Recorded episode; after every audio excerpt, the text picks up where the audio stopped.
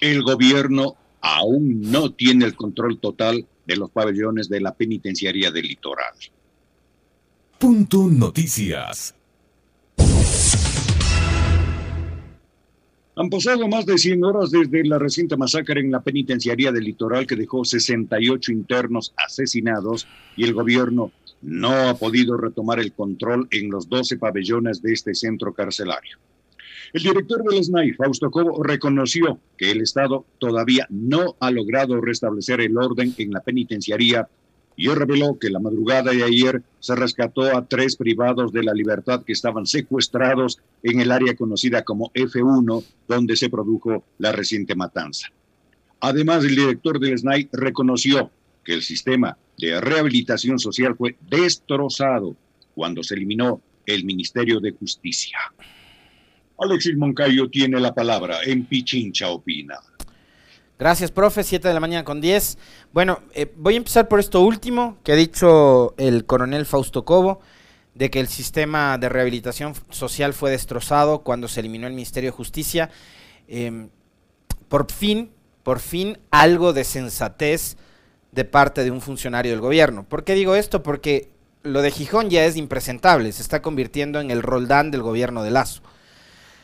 Habló barbaridades en Teleamazonas, habló barbaridades ayer con Jimmy Jairala y en la noche habló barbaridades a nivel internacional con CNN, repitiendo la misma cantaleta, ¿no? Del atentado terrorista, de que hay un intento para desestabilizar al gobierno y que eso lo están operando grupos políticos a través de las masacres en las cárceles. Ya eh, lo del señor Gijón, créanme, es impresentable. Es impresentable y, ya no vale ni la pena comentarlo.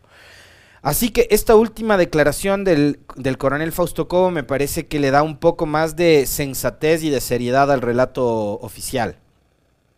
Están reconociendo que en el gobierno de su aliado, del, eh, del aliado incondicional del presidente Lazo, el gobierno de Lenin Moreno, se cometió un error escandaloso que fue haber eliminado el Ministerio de Justicia, algo que nosotros en este espacio lo hemos dicho no solo ahora que estamos hablando de la masacre ocurrida en, el viernes anterior, sino que lo hemos dicho permanentemente desde que empezaron a, ocurrir este tipo de, situaciones em, dolorosas en las, en las cárceles del país. Siempre hemos creído que fue una decisión tomada eh, sin ningún tipo de estudio técnico, ni de investigación, ni nada por el estilo. Se trataba de, a ver, ¿qué cosas hizo Correa? El Ministerio de Seguridad, eliminen. Eh, ¿Qué otra cosa hizo Correa? El Ministerio de Justicia, eliminen. Bueno, así gobernó Moreno y esas torpezas y esas decisiones que se las adoptaba con el hígado, eh, hoy al Ecuador le están pasando factura. No tenemos un Ministerio de Seguridad, las consecuencias están ahí. No tenemos un Ministerio del Interior que se ocupe únicamente de la seguridad y del manejo de la policía, los resultados están ahí. No tenemos una Secretaría o un Ministerio de Justicia que se encargue de dictar la política de rehabilitación social y los resultados están ahí. Entonces, qué bueno, coronel Cobo, que al menos usted le dé un poquito de sensatez, de lucidez a un relato gubernamental que en los últimos días ha sido realmente eh, vergonzoso, ¿no? Por no decir otra palabra, vergonzoso. De ahí yo quisiera volver nuevamente a la fotografía, si, si el equipo de producción, eh, mi querido Brian, nos ayudas con la foto del final de la reunión en la gobernación del Guayas, esa reunión en donde estaban pues, todos los funcionarios y el presidente sonreídos. Em, a ver, por acá me dice Joseph, ¿cuándo mismo es el evento de los globos aerostáticos en Quito? Será en diciembre del 2022 el primer, el primer Festival Internacional de Globos Aerostáticos. Va a ser una cosa espectacular. Bueno, ahí está la foto. Eh, ¿Yo por qué voy al tema de la foto? Porque en esa foto, de los que yo conozco, que son abogados, están el Procurador General del Estado, que además es el abogado del Estado. Está la señora Diana Salazar, que es fiscal general del Estado, abogada está el presidente de la Corte Nacional de Justicia, el señor Iván Saquicela, cuyo mérito es haber sentenciado a Correa, y de premio le dieron la presidencia de la Corte. Abogado. No creo que sea ni ingeniero, ni astronauta, ni futbolista, ¿no es cierto? Es abogado. La señora María del Carmen Maldonado, presidenta del Consejo de la Judicatura, abogada. En su momento correísta también. Em, ¿Quién más? Se me escapa uno. Ah, Fabián Pozo, secretario jurídico de la Presidencia de la República, abogado. Y creo que hasta el señor Gijón, que habla barbaridades y medias cada vez que va a algún medio de comunicación, es abogado. Bueno, todos estos ilustres abogados Alexandra Vela, ministra de Gobierno, abogada. Todos estos ilustres abogados fueron incapaces de decirle al presidente que lo que estaba proponiendo para la famosa ley de defensa ciudadana e incorporar eh, la figura de la autoría de dominio eh, por dominio de organización, no sé qué, criminal y bla, bla, bla, y existía en el Código Orgánico Integral Penal. Entonces, ¿qué significa? Que toda esta retaíla de nombres que les acabo de dar, de ilustrísimos ecuatorianos, destacados todos, el procurador, fíjense, fue hasta decano de una facultad, de una escuela de derecho de este país y de esta ciudad. El señor eh, Íñigo Salvador fue decano de la Facultad de Jurisprudencia de la Católica, nada más y nada menos. Pero resulta que todos estos abogados no han sabido lo que contiene el COIP. ¿Mm? ¿Qué les parece? Por eso eh, vuelvo nuevamente al tema de la famosa foto, en donde estaban algunos hasta sonreídos, ¿no? Pero que sean incapaces de decirle al presidente que estaba a punto de cometer un tremendo error, que después le iba a tocar rectificar y salir a hacer aclaraciones y demás. O sea, créanme, créanme que a los ecuatorianos, por lo menos a mí, y yo creo que a muchos de ustedes también, les darán eh, eh, plantearse una pregunta, ¿no? ¿Quiénes nos gobiernan? Pues si no conocen ni siquiera el contenido de la legislación de este país. ¿Quiénes nos gobiernan? Bueno, eh, finalmente el coronel Cobo ayer eh, y una vez que ha tomado nuevamente las riendas de, la SNAI, de este servicio para la protección de los privados de libertad, llegó hasta la penitenciaría del litoral. Veamos cómo llegó. Veamos cómo llegó. Acá, digamos, por un lado estaban las declaraciones del coronel Cobo, que, insisto, yo sí creo que le dan un poco de sensatez y algo de lucidez a un gobierno que está eh, permanentemente imponiendo relatos que lo que buscan no creo que sea la pacificación, o al menos, y yo sí coincido plenamente con lo que nos decía ayer el defensor del pueblo, César Córdoba, eh, con relatos como los de Carlos Gijón, difícilmente vamos a lograr pacificación. Lo que están haciendo es incendiando y caldeando cada vez más los ánimos. Y ahí lo vemos al coronel Cobo en imágenes, ¿no? Llegando en, maquinaria pesada, en volquetas, en una pala, para hacer la limpieza de la penitenciaría del litoral. Eh, más allá de este, de este show que se monta eh, en la imagen, ojalá, eh, coronel, apelando además a su enorme trayectoria dentro de Fuerzas Armadas y demás, dejen de lado por un rato el, tema del, sesgo ideológico, político, el ánimo de perseguir y, hagan lo que tienen que hacer. En este momento, y créanme, otra cosa que se me pasó ayer decirles y de comentar con ustedes, pero que a mí me parece que también es súper importante, tomando en cuenta además que no es que todo pasa únicamente por, por la plata, pero entre las siete soluciones que proponen en esta mesa el presidente junto a los delegados de las otras funciones del Estado y de los organismos de control y parte de su gabinete de seguridad, eh, se hablaba de beneficios penitenciarios, de que se lleve adelante un proceso de diálogo, de paz, de pacificación y demás, no sé qué, pero nada de eso eh, contenía, digamos, hechos concretos para a través de la ejecución de un presupuesto establecido, o sea que el presidente tenía que haber dicho, no sé, vamos a destinar en este momento 20 millones de dólares para garantizar la seguridad de las cárceles en el Ecuador, para, que, para tener eh, filtros que nos permitan eh, detectar el ingreso de armas, de objetos metálicos, eh, etcétera, etcétera. Vamos a poner detectores también en, las, en los ingresos de los parqueaderos, porque mucho también se comenta de que a través de las, los camiones que, en los que ingresan los alimentos es por donde meten las armas y no sé qué. Vamos a poner cámaras, vamos a poner un sistema cerrado de vigilancia en cada una de las cárceles, para eso se destinará tantos millones de dólares.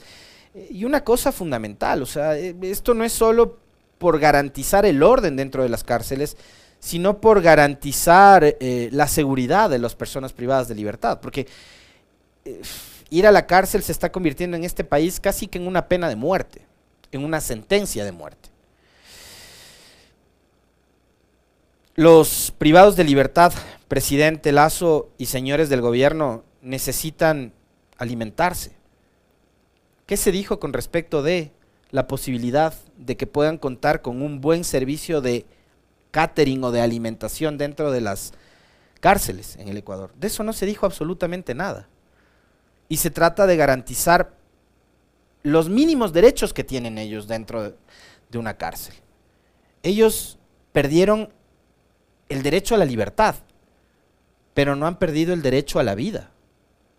No han perdido el derecho a tener además una vida en condiciones dignas, no en condiciones infrahumanas. Pero de eso no se ha dicho absolutamente nada.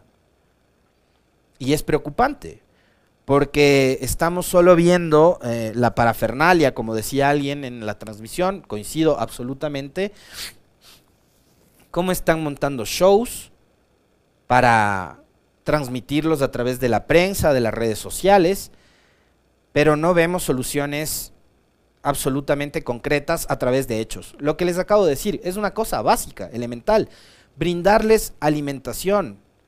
Recordarán ustedes que días atrás aquí en este espacio conversamos con un especialista en materia de derechos humanos que decía que en las cárceles les dan alimentos con químicos con químicos. ¿No? Para que dejen de ser fértiles. O sea, si eso es real, de locos. Entonces deberían garantizar acceso a sanitarios limpios, acceso a agua potable. Son cosas básicas, son cosas elementales que les van a permitir a los privados de libertad en el encierro vivir en condiciones un poquito más dignas. Pero de eso no se está diciendo absolutamente nada. Y obvio, como nos dice Joseph, y eso creo que es una reflexión muy válida, si tenemos un Estado y si tenemos un gobierno que en la actualidad le está quitando recursos a la educación, por ejemplo, una reducción de más de 200 millones de dólares al sistema educativo de este país, ¿cómo podemos esperar que ese mismo Estado que prefiere cortarle el presupuesto a la educación se preocupe un poquito de las personas privadas de libertad? Resulta también a ratos medio quimérico, medio utópico también plantearnos, plantearnos eso. Es verdad, yo coincido plenamente, Joseph. Mm, por eso quizás es que el presidente ni siquiera menciona esto en su discurso. Con ustedes eh, hemos visto imágenes que son además, eh, digamos, parte de este escenario de dolor, de, violencia que se vivido en las cárceles, que no tienen ya únicamente que ver con la muerte, con el asesinato sangriento de estos privados de libertad, sino también con eh, los daños que provocaron a la estructura, al, edificio de la cárcel. ¿no? Vimos un, corredor de paredes que fueron destruidas, que fueron dinamitadas, que fueron eh, tumbadas con combos, etcétera, ¿no? ¿Qué va a pasar con esas, con esas celdas? ¿Ya está trabajando el gobierno para refaccionarlas? ¿Ya está trabajando el gobierno para readecuar esas celdas? Porque esa, o sea, si, si ahí se, se destruyeron, no sé, un pabellón completo ¿ya? Tomando en cuenta la cantidad de privados de libertad que hay y las condiciones de hacinamiento que tienen estos centros de privación de libertad, refaccionar esas celdas se vuelve una tarea urgente para lo que yo les decía antes. Darle seguridad a los privados de libertad, darles condiciones para que puedan por lo menos vivir de una forma decente en el encierro. Pero de eso, ¿se ha dicho algo? El, gobierno ha dado luces de cuál va a ser la estrategia de cómo van a organizarse, de cómo van a ingresar los trabajadores para poder eh, arreglar la estructura que fue averiada durante estos ataques. Yo no he escuchado absolutamente nada con respecto a este tema. Son cosas importantes, son cosas urgentes que tiene que atender el Estado ecuatoriano, que tiene que atender el gobierno, el gobierno nacional. Eh, para ir cerrando este tema, y fíjense que y yo sí coincido, hay cosas que, que, van saliendo y que se van convirtiendo en, en una suerte de cortina de humo. Eh, ayer, por ejemplo, en Chile, el Senado de este país sudamericano resolvió rechazar el impeachment en contra de Sebastián Piñera, presidente de ese país. No va a ser destituido, va a terminar su periodo presidencial. Y acá eh, vamos con el tema cárcel, con ahora el tema de la selección y el fútbol, con cosas que van saliendo eh, y que van sirviendo también como cortinas de humo, un poco apagando y dejando de hablar de los temas relacionados con la investigación esta internacional que involucra al presidente con el escándalo de los Pandora Papers y la evasión de impuestos, del pago de impuestos. ¿no? Eh, son cosas que igual hay que mencionar, las que están ahí. Y a propósito de esto, para ir ya cerrando el, comentario, eh, ayer durante una intervención que era transmitida por la Secretaría de Comunicación a través de las plataformas digitales, al presidente le plantearon una pregunta sobre los Pandora Papers. Veamos qué fue lo que hizo la Secretaría de Comunicación del Gobierno Nacional el momento en que un periodista le planteó la pregunta de si va a ir o no a la Asamblea o si ya ha sido convocado a la Asamblea para aclarar sobre el asunto este relacionado a los Pandora Papers. Nos vamos. Bueno.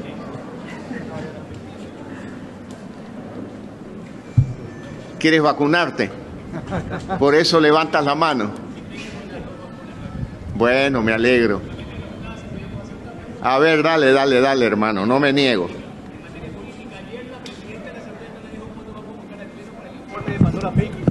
Porque allí hay un informe de mayoría y minoría, presidente.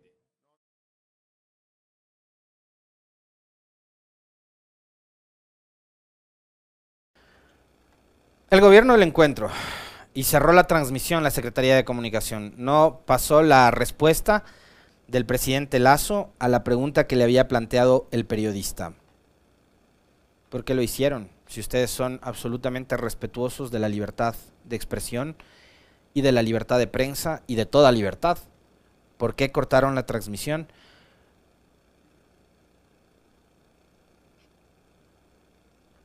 ¿Por qué lo hicieron? a los señores de la Secretaría de Comunicación. Ustedes que se vendían como el gobierno del encuentro, un gobierno absolutamente garantista, insisto una vez más, de las libertades.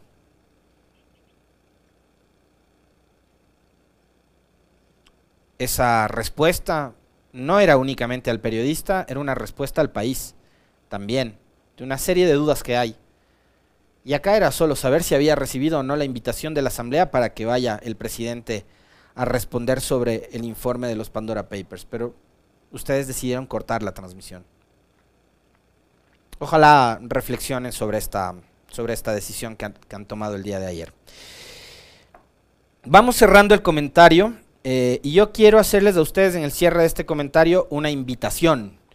Porque la prefectura de Pichincha, junto a varias organizaciones que están eh, al frente en la causa ambiental, en la protección de las especies, en este caso de las aves, en la protección del de, eh, ambiente. Nosotros tenemos el Chocó Andino acá en Pichincha, que es una zona privilegiada que tiene nuestra provincia y el país, una reserva de biosfera que hay que cuidar, que hay que además ir a visitar, hay que ir a conocer.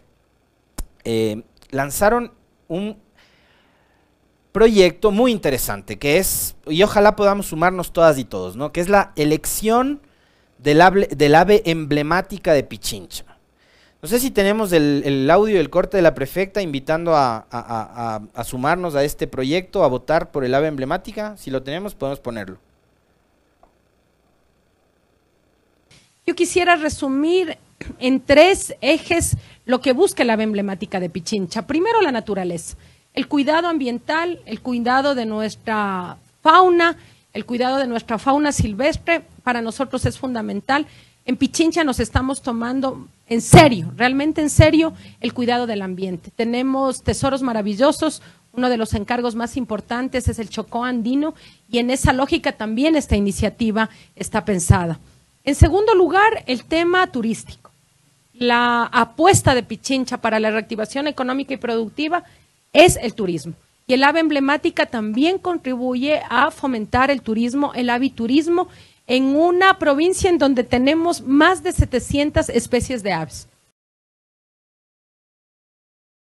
Entonces ustedes lo que tienen que hacer para sumarse a esto, ya lo hemos hecho nosotros acá, es ingresar a la página web, que ya estarán nuestros compañeros también compartiéndola en, en imágenes, en pantalla, eh, www.pichinchaemblemática.com y ahí ustedes van a poder votar eh, por eh, el ave emblemática de Pichincha, la de su preferencia. Ahí están los nombres, están las características de cada una de las aves, exactamente el sonido que emiten.